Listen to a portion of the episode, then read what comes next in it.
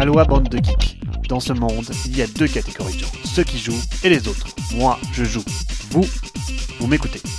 Salut à tous. La préparation d'Essen 2015 bat son plein et les news commencent à pleuvoir. Mais il n'y a pas qu'Essen dans la vie, rassurez-moi.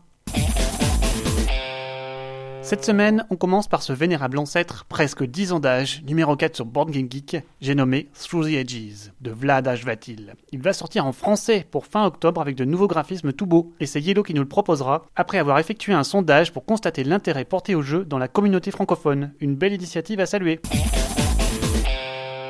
Le jeu de la semaine, c'est Tides of Time un petit jeu à deux de draft sorti à la GameCon qu'on reverra à SN. Il est proche en mécanique du draft de Seven Wonders avec une touche tactique fort intéressante. Amateur de jeux à deux, je vous invite à l'essayer et à vous faire une idée grâce au Ludochrono de chez Ludovox. Cocktail Games, l'éditeur de petits jeux qui adore l'autodérision, congratulations, choisissez votre préféré, annonce une nouvelle fois sa cérémonie de remise des cocktails d'or. Le prix, pas du tout objectif, remis lors du Festival de Cannes 2016, aura une forme de Grammy Award revisité, une belle occasion de sculpter des bêtises. Cette semaine, c'est encore chez Gus qu'on trouve une discussion et surtout une conférence vraiment passionnante sur l'influence des jeux de société sur le jeu vidéo. Nous y voyons un designer de jeux vidéo parler de l'accessibilité des jeux de société, c'est-à-dire le travail d'apprentissage, d'iconification, de présentation, de gameplay, permettant d'augmenter le confort du joueur. Il compare ceci à juste titre aux mécaniques délibérément opaques des jeux vidéo et les critiques ouvertement car elles perdent le joueur et cantonnent le jeu à une élite capable d'investir le temps et la technique nécessaires à prendre du plaisir dans le jeu c'est le combat de Magic, l'ancêtre, contre Dominion et Steven Wonders, chacun implémentant une mécanique faisant partie du metagames de Magic. Bref, je vous conseille vivement cette conférence. Enfin, avant de passer à SN, sachez que le Kickstarter Legendary Metal Coins de Drawlab Entertainments, qui proposait de superbes pièces métalliques, a commencé à envoyer ses pièces. Et je peux vous dire qu'elles sont vraiment superbes. Un vrai plaisir à manipuler en jeu. Devant le succès du Kickstarter, Drolab signale par ailleurs qu'ils proposeront les pièces en vente sur leur site web pour ceux qui ont raté la campagne. Elle est pas belle la vie? SN c'est beau, c'est chaud et ça arrive dans moins d'un mois et demi. Il sort 1000 jeux à SN chaque année. Il faut donc écrémer violemment et dénicher la perle rare pour ses propres goûts. On commence cette semaine par Achaya, un jeu de placement de dés, de cartes action et de majorité. Je suis pas particulièrement inspiré par ce type de jeu qui sort beaucoup en ce moment.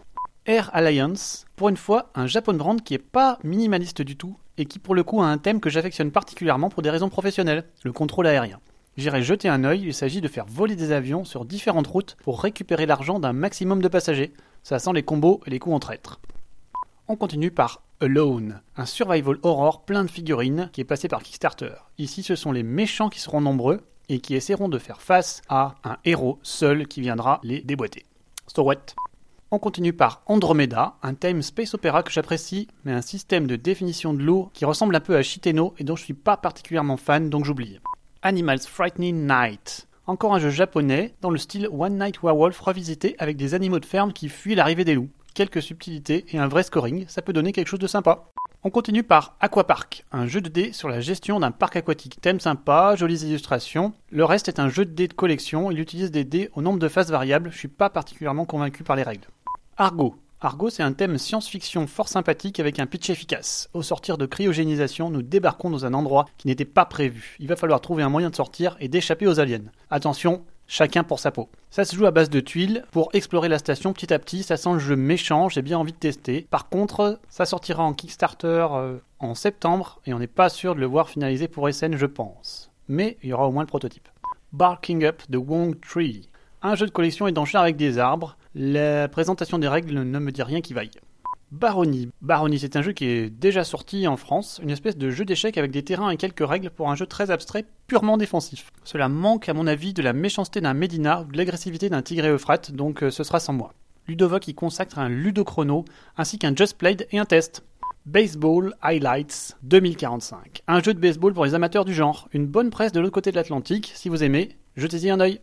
Bastion. Bastion, c'est un jeu russe, mais surtout un jeu coopératif de défense de château. N'en sais pas beaucoup plus pour le moment, mais ça vaut la peine de se pencher pour le fan de Tower Defense que je suis. Best Treehouse Ever. Un jeu trop enfantin à mon goût, vous en avez une belle description chez Ludovox. Et voilà, c'est terminé pour cette semaine. À la prochaine!